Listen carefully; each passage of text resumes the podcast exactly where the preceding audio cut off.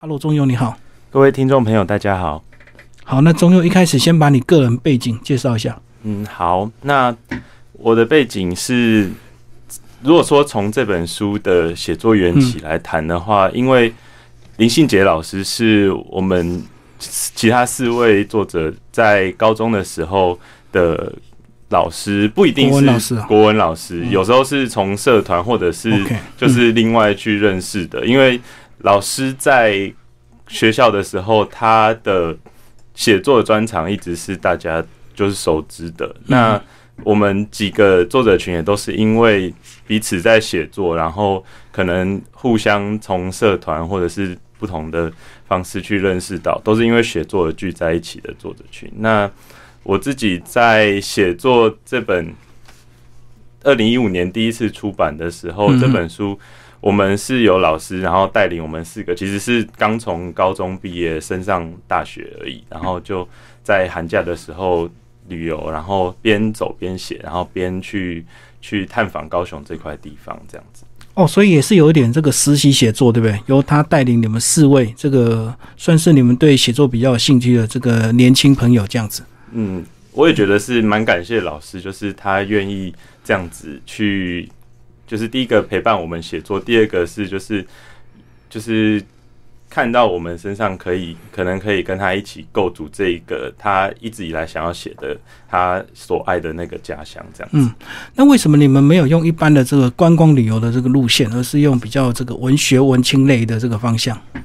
当然，就是前面有介绍过，我们是因为文学然后聚在一起，然后老师会希望说我们在探探访这些地方的时候，他不。不仅仅说我们只是会诊一些资讯提供给读者，那同时也希望说透过自己在高雄生活的点点滴滴，就是我们真的在那边住了一段时间，然后去实地的去感受，然后把这些感受，它不一定是可能很像是我们网络上会看到的旅游实际啊等等，他把你吃到什么，然后你的味道记下来之外，有时候可能会从这些。不管是地景也好，或者是食物也好，或者是一些在高雄认识的人也好，然后去抒发我们的情感，或者是说连接到这个地方，从此就变成我们记忆中的一环，这样子。就是不希望把它单纯变成一个旅游工具书，对，而是有另外一种这个深入的一个情感。那你个人跟高雄的关系啊，在写作之前，在写作这本书之前，其实我是算完全没有去。可能有小时候有去过高雄，这样没有特别那其实它不是一个我很熟悉，是直到老师带我，我们这几个人一起在高雄写作的时候，我们去找资料，然后我们去试着去记录我们在那边生活所所看到的，然后所就是走逛的风景这样子。那在这次写作之后，我也蛮常会回到高雄这个地方，它其实有一点像是，嗯，比起。因为我是在台北长大的小孩，那我会觉得它是一个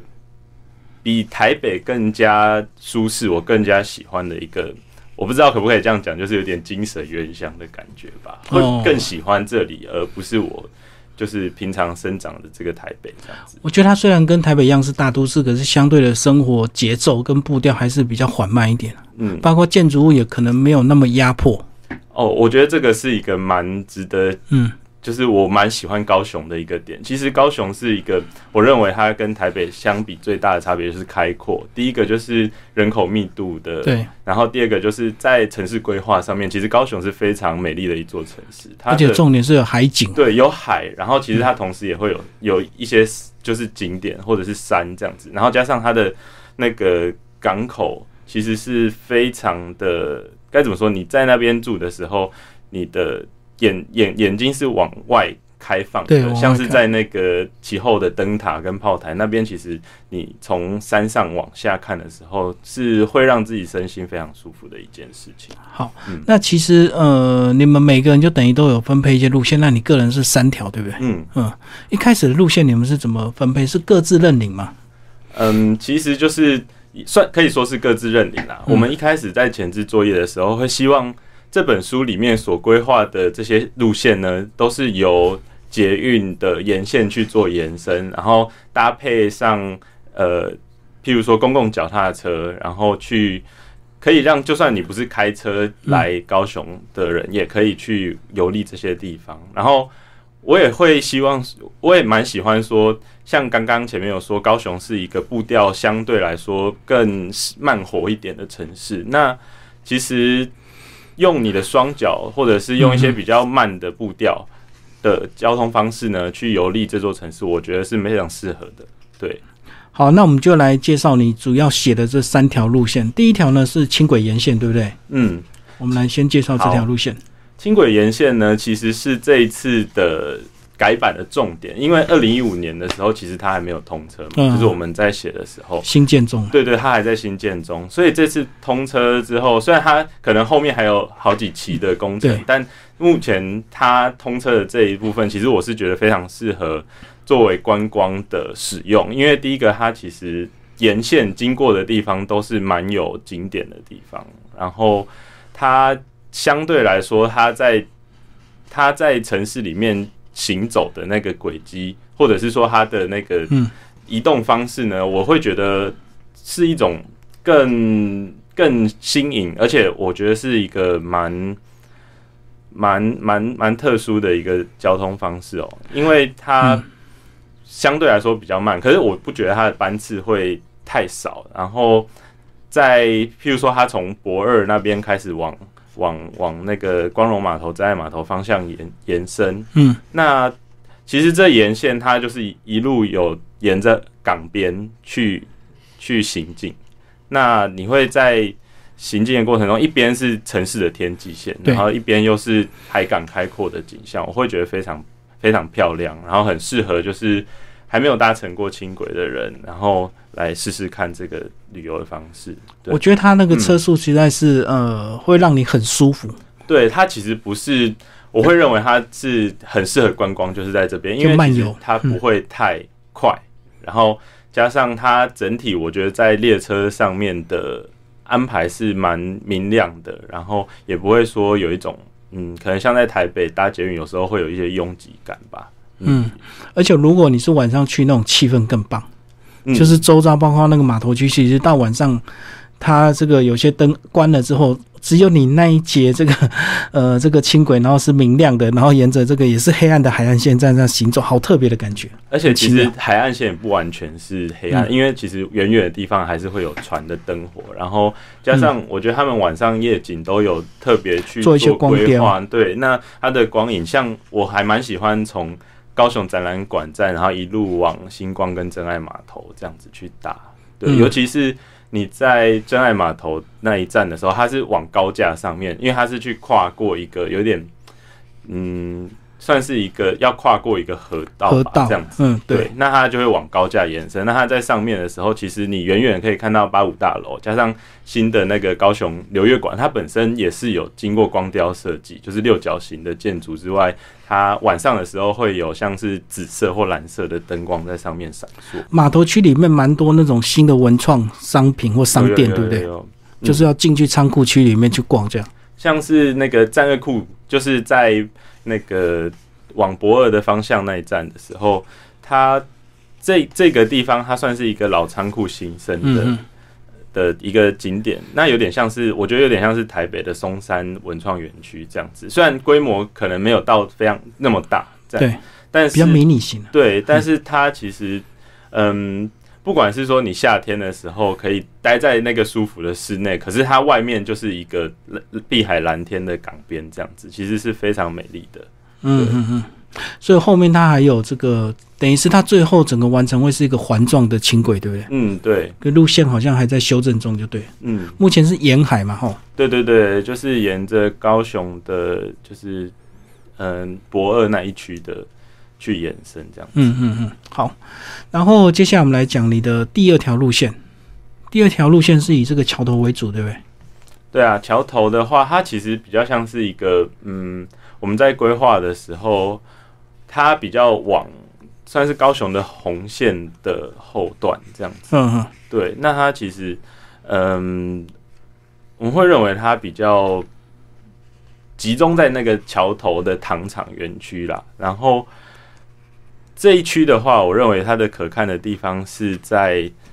它的我认为最好看的地方是它有那个台糖的旧的制糖的那个工厂，它其实是有做一个规划，就是它不仅仅是可能一点点而已，它其实蛮完整去保留它当初的糖厂的动线。那其实你在逛的时候，它整个展区就是会沿着原本糖厂的那个机构，你就在那个厂房里面上上下下的去走动。那它有一点斑驳，可是我觉得那个斑驳感是岁月的感觉吧。我会蛮喜喜欢，就是在这种场景里面去去拍一些照片，其实会拍出蛮有意境的照，这样子。嗯，其实还算是保留的蛮完整的哦。然后你可以沿着他们设计好的动线去走一趟糖厂内部，在桥头八卦也有很多美食，对不对？对啊。要不要介绍几家？你在书里其实也介绍了一些。好啊，好啊。那我会觉得这一次，嗯，特别值得拿出来讲，是有一摊在桥头老街上面的烤香肠。嗯，其实那一家，它第一个它没有摊名，然后第二个，我这次有在新版修订的时候，特别去去去去那边，再然后再去询问说，因为因为上次其实没有问到他的电话。嗯，对，那这次我重新询问，他说这边就没有电话，可是他就是一个非常简单，可是它不是随处可见的烤香肠，然后他的生意我觉得也是蛮好的，就是像我这次去的时候，可能已经快接近晚上六点，然后他就是差不多到他收摊的时候，可是我去那边还是就是差一点就没有买到这样子，所以一条还是十五块钱，对。哇，算是非常实在价钱。现在一般都是三十或三十五，然后三条一百。一般这个观光区或者是一般都市的价钱都已经到三十五、四十左右了。嗯嗯，它价钱算是非常实在。其实整个桥头老街也是蛮特别，很多在地美食，对不对？对啊。好，那其实桥头呢搭配那个呃石鼓文化园区，要不要帮我们介绍一下？它也是呃南台湾一个非常重要的文化园区哦。是不是有这个艺术在那边驻村呢？嗯，那边的话就是第一个石鼓，他们有就是古籍的文化的一个推广嘛。那其实我们当初在在写这条线的时候，也有去那边去看他们实地的去做表演，这样子。那其实嗯，在这边是蛮多体验，我觉得还蛮特别，适合亲子来这边去做做一个体验的行程，这样子。嗯，因为在桥头糖厂不光是石鼓啦，就是。桥头糖厂，然后石鼓文化园区，它蛮多户外的地方可以，就是让小朋友去走走逛逛啊，然后就是也有很多体验的课程，然后会蛮适合亲子一起来。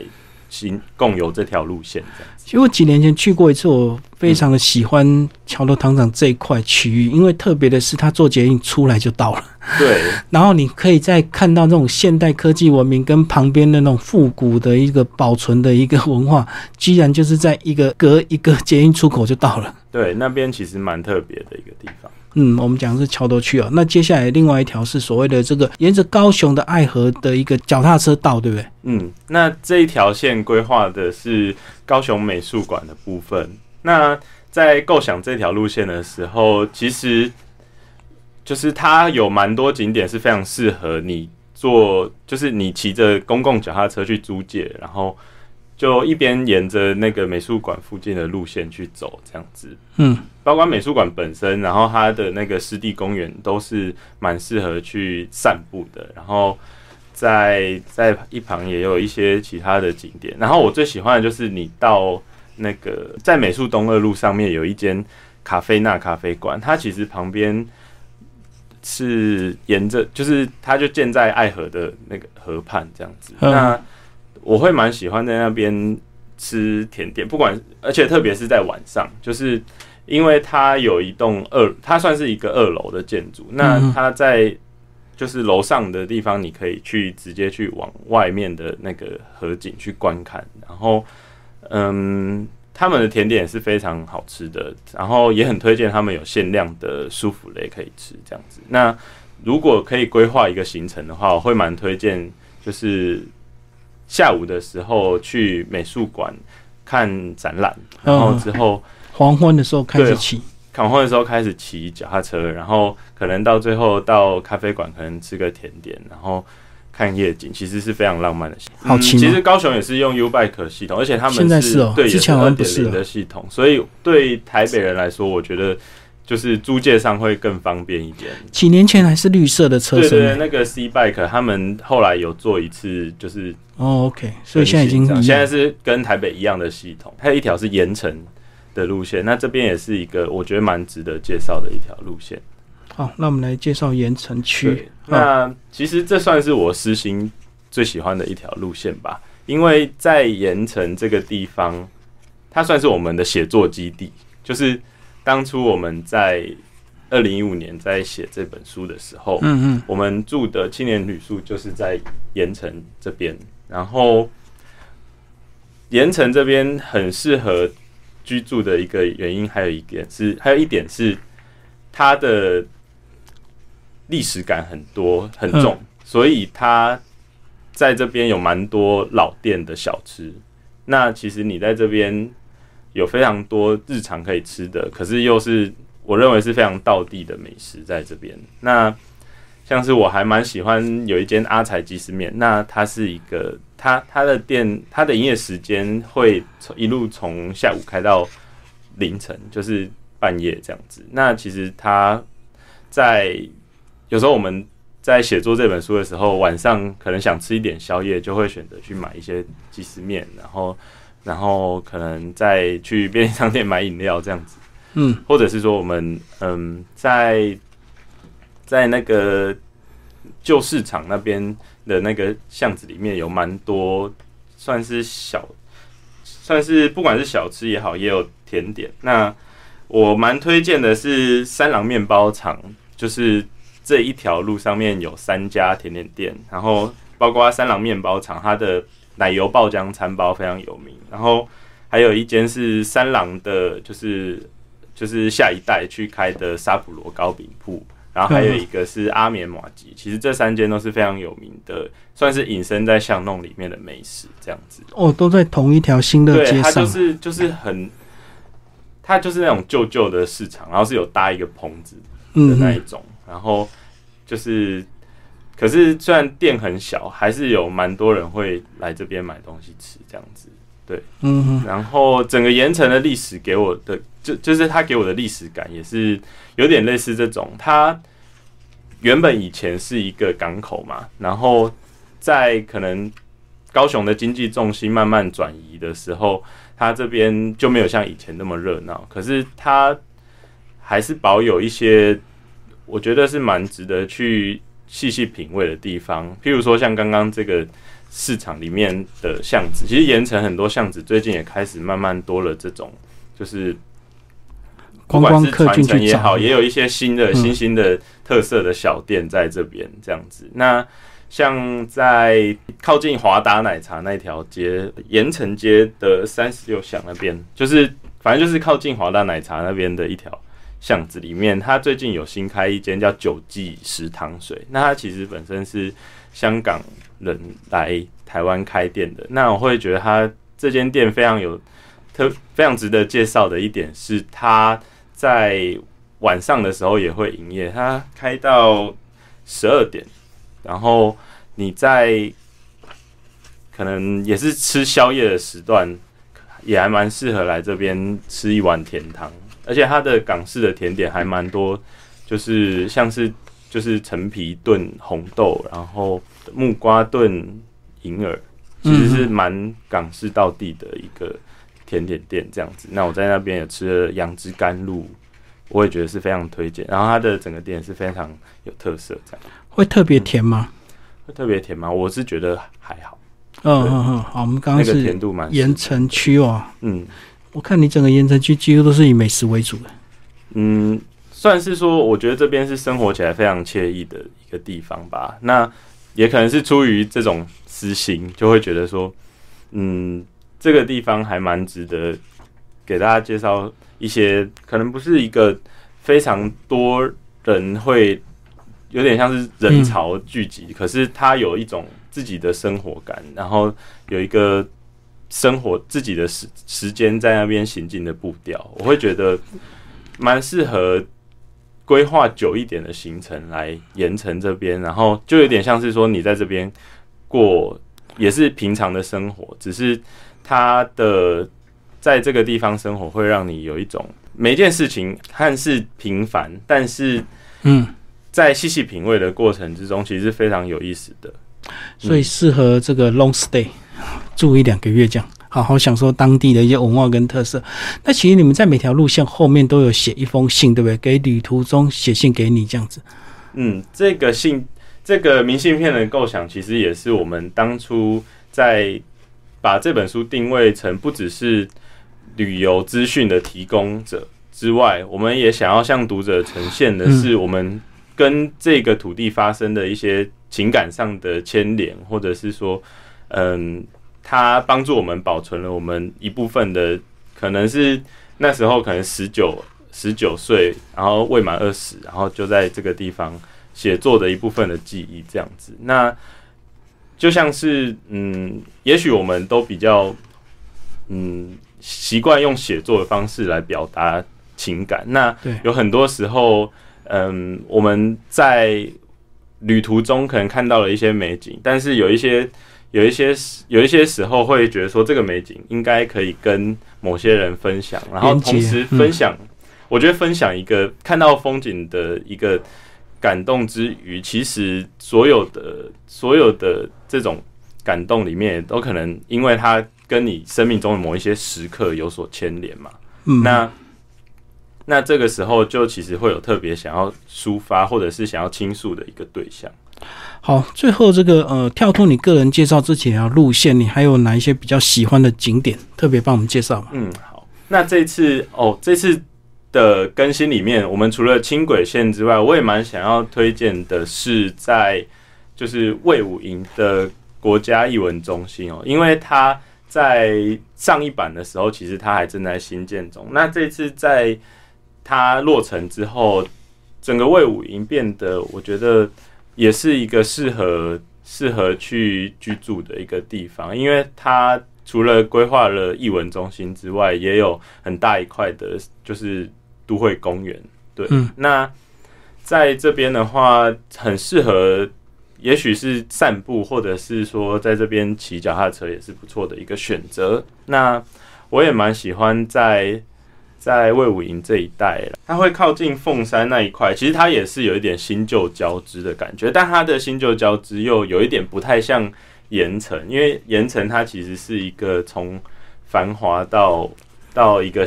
再再造的感觉，嗯可是我觉得魏武营的新旧交织是它同时有新兴的，像是艺文中心这样子的，嗯，我们认为是一个新新式的都会。的一个景色之外，它又靠近凤山的，譬如说老市集这样子。那它那边又是另，就是你可能可能没有相隔多远，但是你走过去就会发现说，这边又有另外一种，其实是很传统台湾的那种，就是士绅的感觉这样子。嗯，好，今天非常谢谢陈忠佑为大家介绍他们这个呃再版的一本新书，叫做《慢行高雄》。然后这本书啊，五位文学作者一起所写，然后木马文化出版，谢谢。